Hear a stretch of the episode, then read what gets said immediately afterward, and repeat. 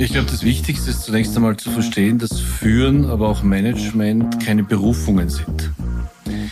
Es kommt halt niemand als Leader oder Manager auf die Welt, äh, sondern das ist ein Beruf, Management, das man erlernen muss. Den kann man auch erlernen. Herzlich willkommen zu dieser Folge von Inspiring People, dem Karriere-Podcast von Hill International. In diesem Podcast geht es darum, hinter die Kulissen erfolgreicher Unternehmen zu blicken und das mache ich zusammen mit erfolgreichen Geschäftsfrauen und Geschäftsmännern. Heute sprechen wir über das Thema Leadership, Führen mit Vision, wie inspirierende Führung den Unterschied macht. Mein Gast ist Felix Guido. Er ist an der Spitze der Makro-Gruppe. Herzlich willkommen. Vielen Dank für Ihren Besuch und für die Einladung zum Gespräch. Und bevor wir ins Gespräch starten, würde ich Sie bitten, dass Sie uns einfach noch kurz erzählen, wer sind Sie? Ja, mein Name ist Guido Felix. Ich bin 60 Jahre alt, geschieden, habe einen 23-jährigen Sohn und bin seit 2015 äh, in der Makro-Gruppe tätig, seit 2018 als CEO. Komme seit über 30 Jahren aus dem Bereich Bauzuliefer- und Bauelementeindustrie in unterschiedlichsten Ländern. Also das umfasst ganz Europa, Nahe Osten, Ferner Osten und komme von den Branchen her über Zement, Kalk, Farben, über Brandschutz, Türen, Rauchschutzanwendungen bis hin zu Hochtechnologie im Gebäudemanagement. Das heißt, äh, da geht es um Personenleitsysteme, da geht es um Evakuierungssysteme, da geht es äh, aber auch um Kommunikation in Megabuildings und wie gesagt jetzt im Beschlagsbereich. Hier im Unternehmen sind Sie jetzt seit über acht Jahren schon. Sie haben es eh schon gesagt, Sie sind ein Allrounder. Auf der Firmenseite von Mako kann man eben auch lesen, dass Sie die Bereiche Produktion und Technik, Produktentwicklung, Einkauf, Finanzen, Human Resources, Legal and Compliance, IT sowie Health, Safety, Environment und Quality verantworten. Das sind zum Teil auch sehr kontroverse Bereiche. Wie bringen Sie denn das alles unter einen Hut? Nun, ich habe hier bei Marco, wie ich eingetreten bin, ein exzellentes Team vorgefunden, das ich in den letzten acht Jahren dann auch weiterentwickeln durfte. Äh, wir haben bei Marco eine Grundeinstellung, dass wir immer versuchen, interne Karrierewege zu forcieren, bevor wir jemanden von außen holen. Das gelingt natürlich nicht immer. Ab und zu brauchen sie auch gewisses frisches Blut im Sinn von äh, neuem Know-how. Äh, aber für uns auch ganz, ganz wichtig, wir wollen, dass Mitarbeiter uns nach Möglichkeit bis zur Pension begleiten. Das heißt, wir versuchen sie permanent weiterzuentwickeln. Äh, und das habe ich mit diesem Team eben entsprechend auch gewährleisten oder schaffen können. Geholfen hat mir selber eine sehr breite Ausbildung. Ich habe ursprünglich Wirtschaftswissenschaften studiert, komme also aus dem Finanzbereich, hatte aber dann sehr früh in meiner Karriere, also nach ungefähr fünf Jahren schon nach Abschluss des Studiums, die Möglichkeit, in andere Bereiche zu wechseln. Das war damals Produktionsleitungen zu übernehmen. Äh, und auch später hatte ich Vorgesetzte, die mich einfach in neue Funktionen hineinentwickelt haben. Also ich habe auch internationalen Vertrieb gelernt und so entsprechend ein sehr generalistisches Wissen aufgebaut. Und das hilft mir in dieser Position. Unser Podcast-Thema heute, das lautet Leadership, Führen mit Vision. Sie haben unter anderem im Malik-Zentrum St. Gallen das Diplomstudium Unternehmensführung abgeschlossen. Was sind denn so die wichtigsten Tools, die Sie von dort mitgenommen haben? Ich glaube, das Wichtigste ist zunächst einmal zu verstehen, dass Führen, aber auch Management keine Berufungen sind. Es kommt halt niemand als Leader oder Manager auf die Welt, äh, sondern das ist ein Beruf, Management, das man erlernen muss den kann man auch erlernen. Äh, die wichtigsten Grundsätze der Führung neben dem eigenen Zeitmanagement, da gibt es sechs ganz wesentliche Grundsätze. Das beginnt mit dem Vertrauen. Das geht dann über Stärkenorientierung, über positives Denken. Das sind eigentlich die drei wesentlichen Themen, mitarbeiterbezogen oder teambezogen. Und dann gibt es noch drei unternehmensbezogene. Das ist die Resultatsorientierung, dann äh, die Fokussierung und der Beitrag zum Ganzen. Lassen Sie mich das ein bisschen ausführen. Beginnen wir mal mit dem Vertrauen. Aus meiner Sicht der wichtigste Punkt oder das wichtigste Führungsinstrument äh, in einer Kultur des Misstrauens können Bestleistungen einfach nicht entstehen. Und wer Vertrauen schaffen will, der muss diese Fehler auch zugeben können. Äh, es gibt Leute, die ihr Leben lang es nicht lernen, Fehler zuzugeben und wenn die dann in Führungspositionen hinein kommen und dann natürlich äh, Macht und Mittel bekommen, diese Fehler dann zu delegieren, dann ist es ein Riesenvertrauensbruch für die Mannschaft. Und daraus leiten sich vier relativ einfache Führungsregeln ab, äh, die aus meiner Sicht unbedingt einzuhalten sind. Und das sind, äh, hat mit viel mit Fehlerkultur oder mit Fehlerverantwortung zu tun. Der erste Punkt ist, Fehler des Chefs gehören auch dem Chef. Also man darf die nicht delegieren, sondern die müssen bei einem bleiben. Der zweite Punkt ist dann, äh, die Fehler des Mitarbeiters gehören auch dem Chef. Und zwar immer nach oben in der Hierarchie und nach außen. Was ist darunter zu verstehen? Das heißt, Richtung Lieferanten, Richtung Kunden, also nach außen, außerhalb des Unternehmens, ist ein Mitarbeiterfehler ein Fehler des Chefs und auch in der Hierarchie nach oben heißt aber nicht, dass man es intern nicht klar diskutiert mit dem Mitarbeiter und schaut, dass diese Fehler nicht mehr vorkommen.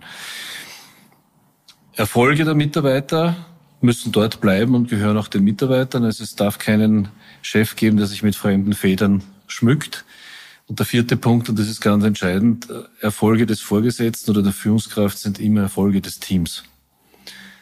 Das ist für viele Führungskräfte in mittleren Positionen eher noch schwierig, die selber noch an der eigenen Karriere arbeiten und basteln, dann die Erfolge nicht als ihre eigenen zu verkaufen, sondern dem Team zu widmen. Aber das schafft eine ungeheure Vertrauensbasis.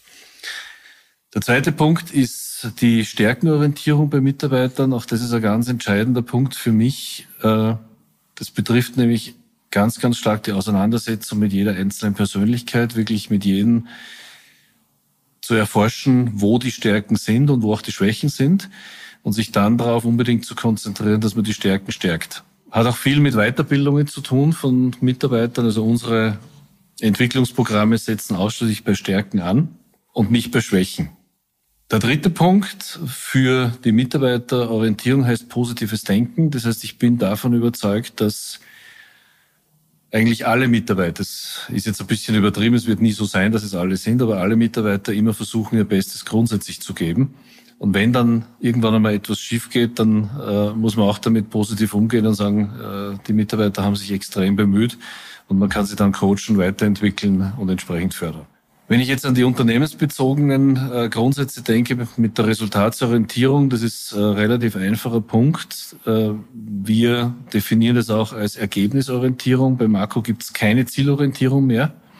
Jetzt muss ich ein bisschen erklären, was der Unterschied ist.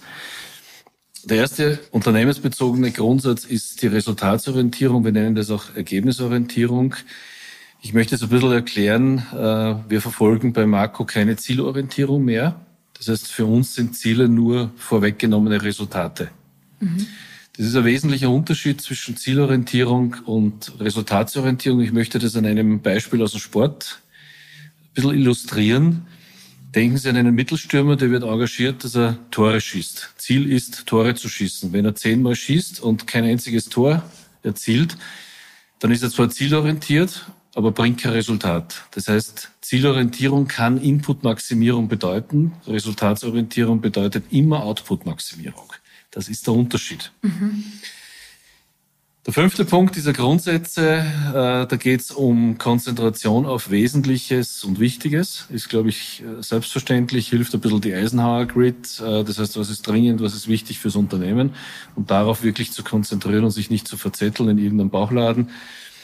Äh, und dann gibt es noch einen weiteren Punkt, der ganz entscheidend ist, das ist der Beitrag zum Ganzen. Das heißt, wir haben immer eine Zielpyramide.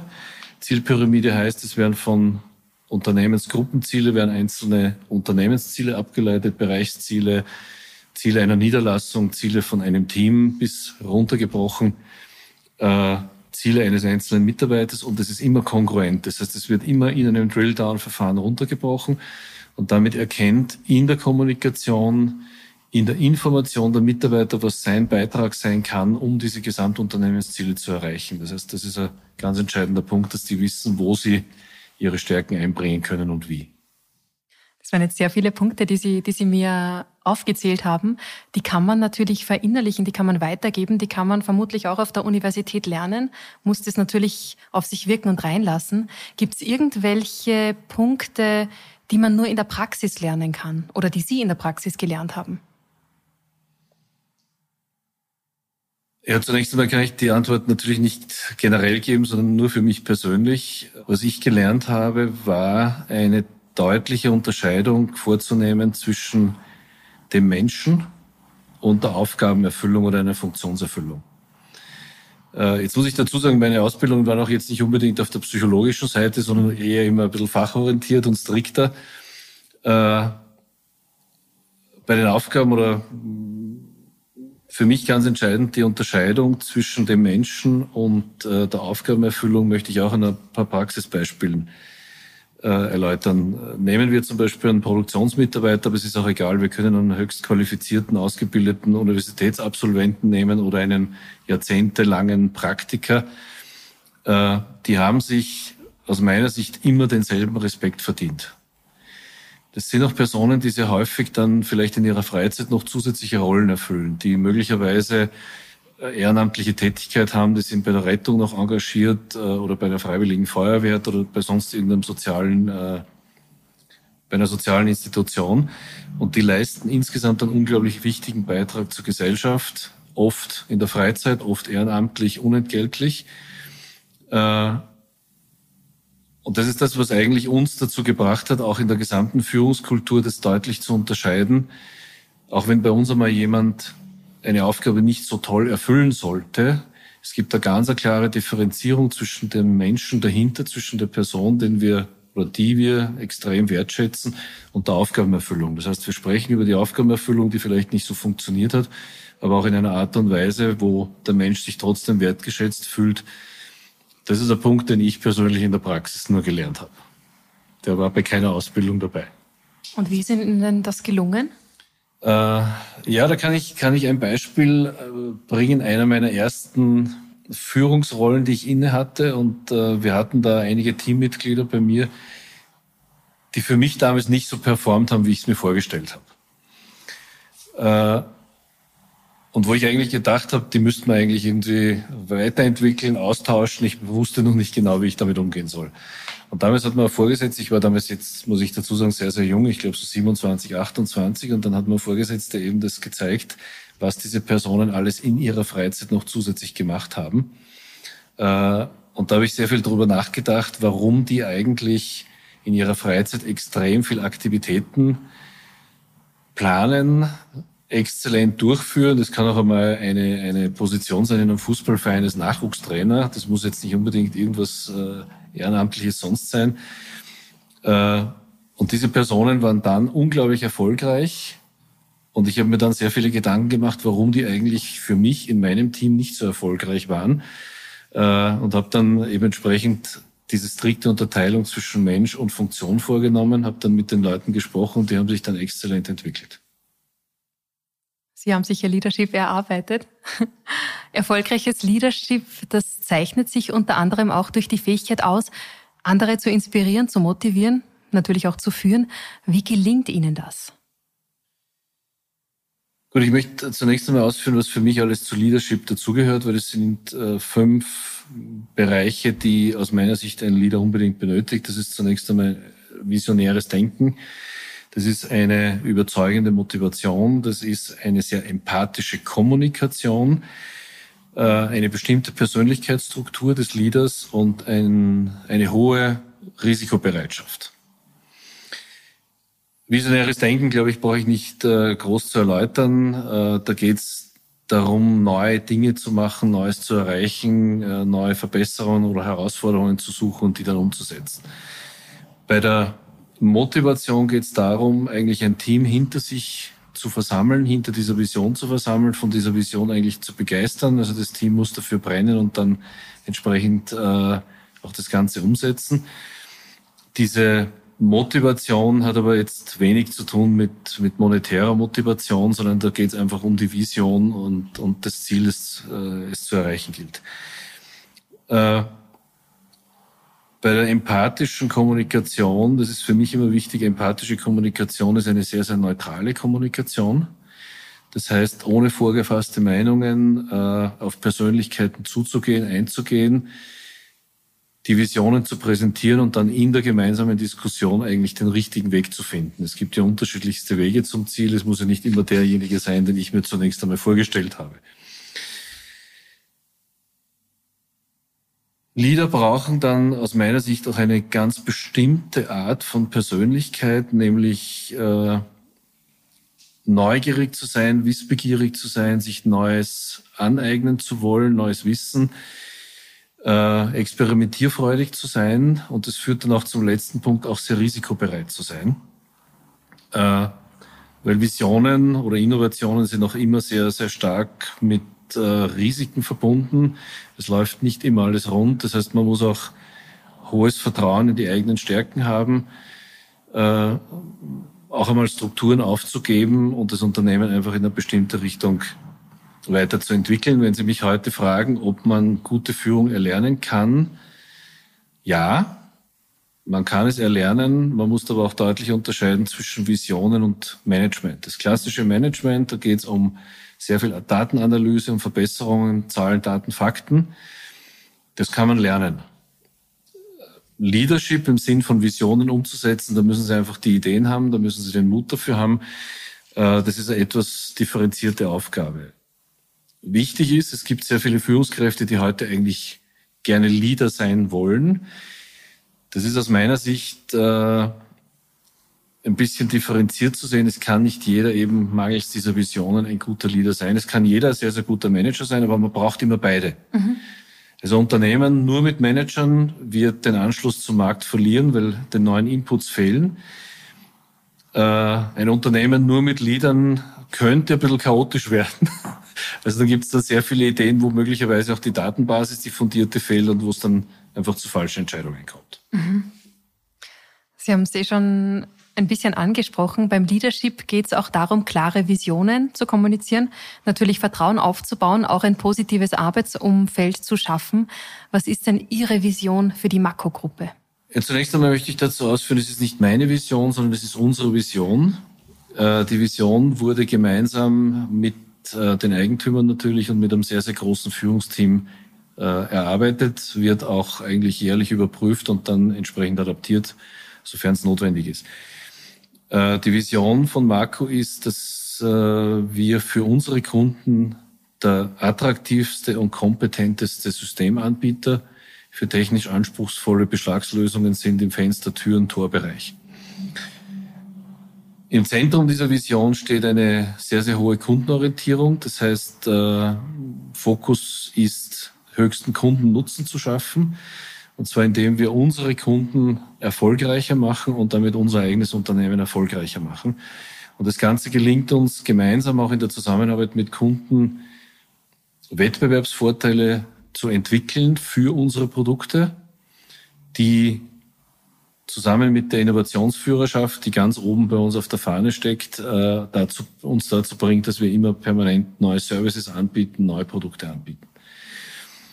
Für unsere Eigentümerfamilie, wir sind im hundertprozentigen Eigentum einer österreichischen Familie, äh, ist es ganz entscheidend, dass wir ein Familienunternehmen sind und bleiben und vor allem unabhängig bleiben. Unabhängig heißt unabhängig von Banken, Unabhängigkeit von Konzernen und dass wir sehr nachhaltig wirtschaftlich handeln. Das heißt, äh, wir sehen uns auch sehr, sehr stark äh, dem Umweltschutz verbunden, wirtschaftlichen, ökologischen Aspekten. Und wir haben einen ganz klaren Auftrag. Wir sollen und wir wollen und wir werden das erfolgreichste Unternehmen in unserer Branche werden. Also die absolute Top Nummer eins. Äh, und das wird uns nur gelingen und äh, das ist die Voraussetzung dafür, indem wir ganz exzellente Mitarbeiter haben und eine hervorragende Förderungs- und Führungskultur. Effektivität spielt vermutlich auch eine große Rolle. Woran messen denn Sie effektives Leadership?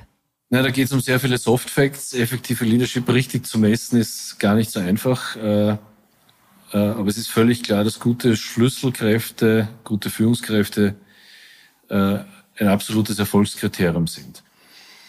Äh, Führungskräfte stehen auch immer im Fokus und äh, auch da möchte ich noch einmal einen Ausflug in den, in den Sport bemühen. Denkt man mal an einen Fußballtrainer, da kann man es relativ gut äh, messbar machen letztlich ist ein Fußballtrainer eine Führungskraft mit einer bestimmten Funktion.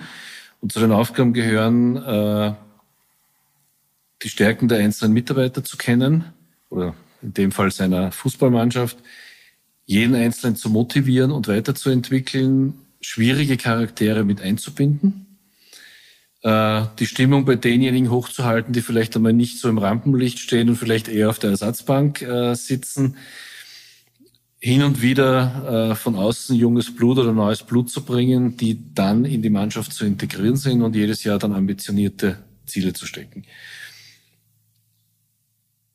Leadership messe ich ganz, ganz stark daran, ob eine Führungskraft wirklich führt oder es lieber selber macht. Es lieber selber zu machen, ist absolut keine Führungskompetenz. Äh, um ein Beispiel zu bleiben im Sport, der Fußballtrainer kann jetzt nicht aufs Feld laufen.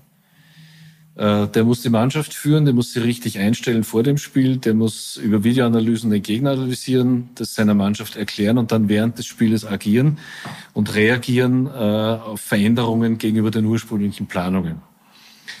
er kann es aber nicht selber machen. Und genau das ist der entscheidende Punkt auch bei Leadership wenn die Führungskraft den Rückhalt und das Vertrauen des Teams hat, das Team die Anweisungen akzeptiert, dann wird man auch erfolgreich sein. Äh, und an diesen Kriterien messe ich effizientes und effektives Leadership. Noch eine persönliche Frage. Unter welchen Bedingungen können denn Sie Ihr volles Potenzial als, als Leader ausschöpfen? Also ich würde mal sagen, das ist bei mir relativ einfach. Äh, für mich wichtig ist zunächst einmal das Vertrauen von Shareholdern und Stakeholdern. Äh, dann ist für mich ganz entscheidend ein sehr nachhaltiges Wirtschaften. Äh, wir sind als Familienunternehmen äh, sehr langfristig ausgerichtet. Also wir denken auch in Generationen.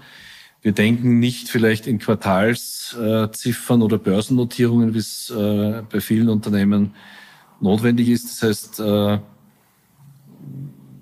bei uns ist der langfristige Aspekt ganz entscheidend. Es darf jetzt nicht falsch verstanden werden. Da geht es jetzt nicht um mangelnde Performance, äh, sondern ganz im Gegenteil. Ich bin jemand, der extrem äh, performance-driven ist, KPI-driven agiert, äh, aber eben auf Basis langfristiger Kennzahlen und sehr nachhaltiger Kennzahlen. Für mich persönlich noch ganz, ganz wichtig ist, im Driver Seat zu sitzen. Das heißt, äh, die Entscheidungen mit den Teams gemeinsam selber vorbereiten zu können dann selber äh, auch vorantreiben zu können. Äh, also ich wäre nicht dafür geeignet, dass in einem Headquarter 1000 Kilometer entfernt irgendwas vorgegeben wird und ich dann umsetzen müsste. Das würde ich persönlich jetzt nicht aushalten. Äh, und für mich auch ganz, ganz wichtig ist, dass ich ein hochmotiviertes, sehr performantes Team habe, die jeden Tag eigentlich sich selber weiterentwickeln wollen, das Unternehmen entwickeln wollen und die Erfolge selber einfahren wollen. Wir haben es anfangs schon gehört, Sie verantworten sehr viele Bereiche, unter anderem auch den Human Resources Bereich. Wie schaut denn Ihre Personalpolitik für 2600 Mitarbeiterinnen und Mitarbeiter weltweit aus? Wir haben im Human Resources Bereich äh, zwei übergeordnete Organisations- und Entwicklungsziele. Das erste ist, Marco ist heute schon ein hervorragendes Unternehmen. Wir wollen aber Weltklasse werden. Das habe ich vorhin schon erwähnt. Und das zweite Ziel ist, und da sind wir ganz, ganz nah an der Personalpolitik dran, das ist die permanente Entwicklung möglichst vieler Persönlichkeiten. Vielleicht zum ersten Punkt, äh, Weltklasseunternehmen, also wir vergleichen uns jetzt nicht mit einem Google, mit einem Amazon, sondern äh, das ist bei uns bezogen auf die Branche. Also dort wollen wir absolut die Top-Position erreichen, vor allem von der Innovationskraft her, weil wir davon überzeugt sind, äh, dass diese Innovationskraft eben unsere Kunden vor allem erfolgreicher macht. Bei der permanenten Entwicklung unserer Persönlichkeiten, wir haben auch äh, in der Makrogruppe kein, keinen Terminus mehr der Personalentwicklung. Wir reden nur mehr von Persönlichkeitsentwicklung, weil das ganz, ganz anders auf das Individuum abstimmt und nicht so generisch vom Begriff auch äh, her ist. Setzen wir auf ein wasserfallähnliches Prinzip, das sehr viel zu tun hat, auch mit diesem Thema Makro wird ein Weltklasseunternehmen. Das heißt, wir brechen äh, Unternehmensstrategie und Vision und Mission runter auf Megaprojekte, dann auf kleinere Projekte bis hin zu Einzelaufgaben von bestimmten Persönlichkeiten. Und die Persönlichkeitsentwicklung geht in umgekehrter Reihenfolge den Wasserfall wieder hinauf. Äh, Sie können sich das so vorstellen wie eine Fischaufstiegshilfe bei einem Kraftwerk. Das heißt, das Wasser fließt runter, die Fische in der Gegenrichtung hinauf. Äh, das heißt, wir wollen äh, unsere Mitarbeiter und zwar auch hierarchisch Mitarbeiter, die vielleicht jetzt nicht in den Top-Positionen sind, permanent eine Entwicklungsstufe nach oben bringen. Permanent heißt wirklich täglich. Das heißt, äh, da kann eine Fachkraft dann mal ein kleineres Projekt übernehmen, äh, kann dann in Zukunft größere übernehmen. Man kommt dann auch in der Hierarchie immer weiter nach oben. Das heißt, die Aufgaben werden immer größer. Äh, das muss aber jetzt nicht unbedingt mit einer hierarchischen Veränderung zu tun haben, sondern das können auch völlig neue Rollen sein, die übernommen werden. Wir arbeiten da nach einem nach einer bestimmten Vorgehensweise im Bereich der integralen Transformation. Wir nennen das Projekt Olymp. Äh, und dieses Projekt umfasst äh, eine sehr, sehr breite Sicht auf Projekte. Also wir betrachten dort vier, vier sogenannte Quadranten, dann unterschiedlichste Entwicklungslinien äh, und Entwicklungsstufen der Organisation. Äh, wir haben einfach die Erfahrung gemacht, äh, bei diesen vier Quadranten, wenn ich da beginnen darf, es gibt ja Themen im Unternehmen, die ganz, ganz klar außen objektiv sichtbar sind. Das sind zum Beispiel Prozesse, die können Sie beurteilen. Sie können beurteilen ein, eine, ein bestimmtes Know-how, Wissen, Fähigkeiten der Organisation.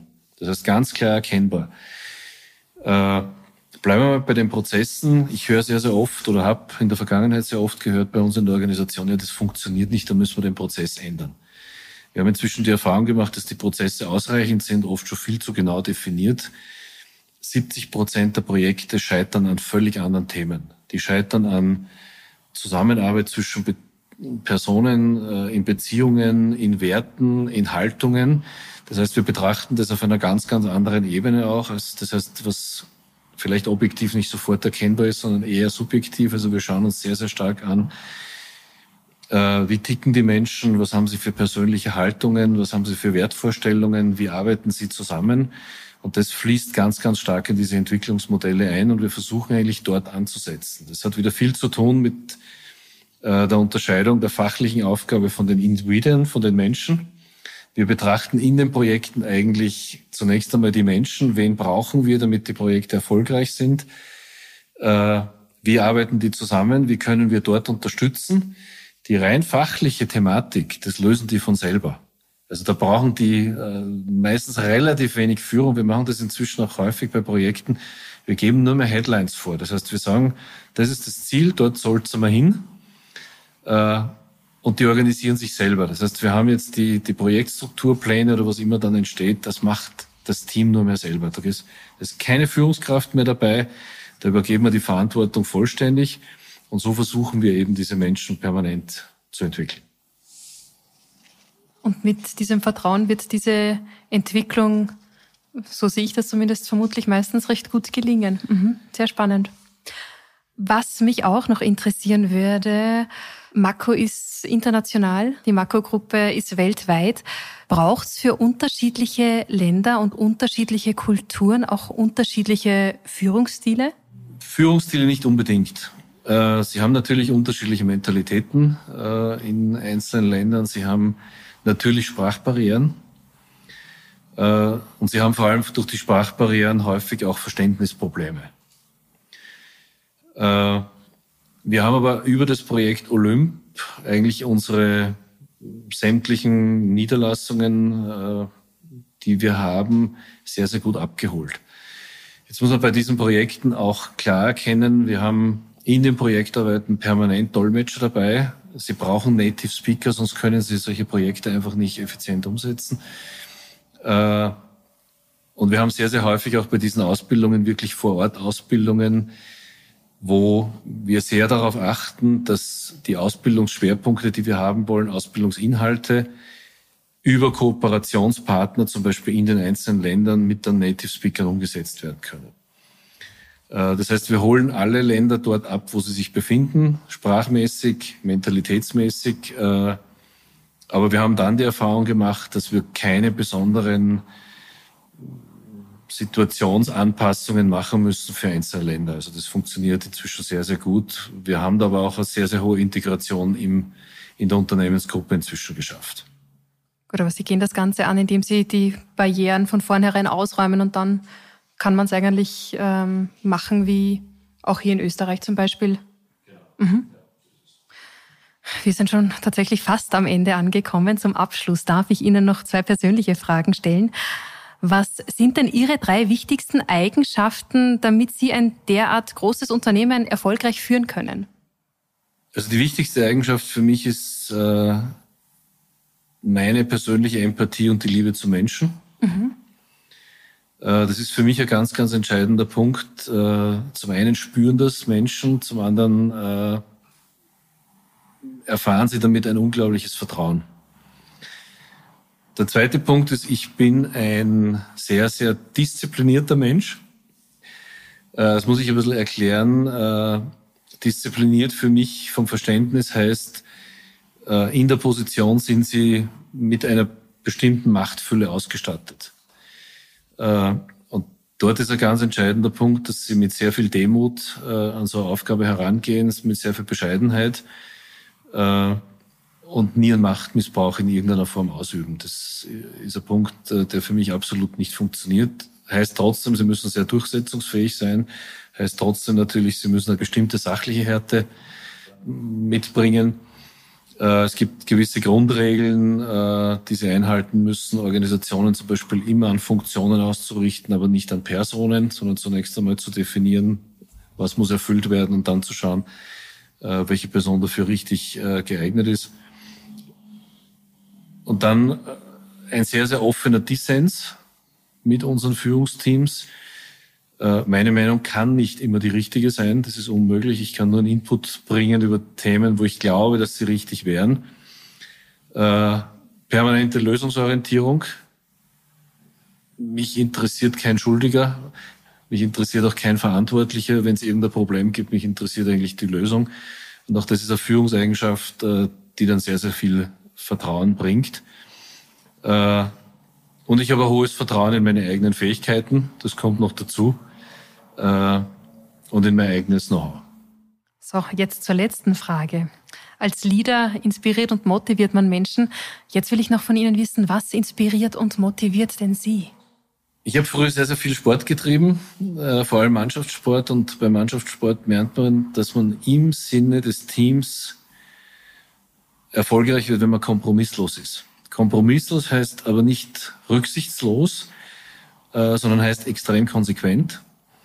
Äh, was mich motiviert, ist vor allem mit einem Team gemeinsam permanentes Training, permanentes Streben nach Verbesserung und nie Stillstand zuzulassen, sondern äh, immer das Team, immer das Unternehmen und letztlich auch mich selber weiterzuentwickeln. Vielen, vielen Dank, Herr Guido Felix, für dieses spannende Gespräch. Ich danke Ihnen. Und an euch vielen Dank fürs Zuhören. Ich freue mich auf euch in der nächsten Folge von Inspiring People.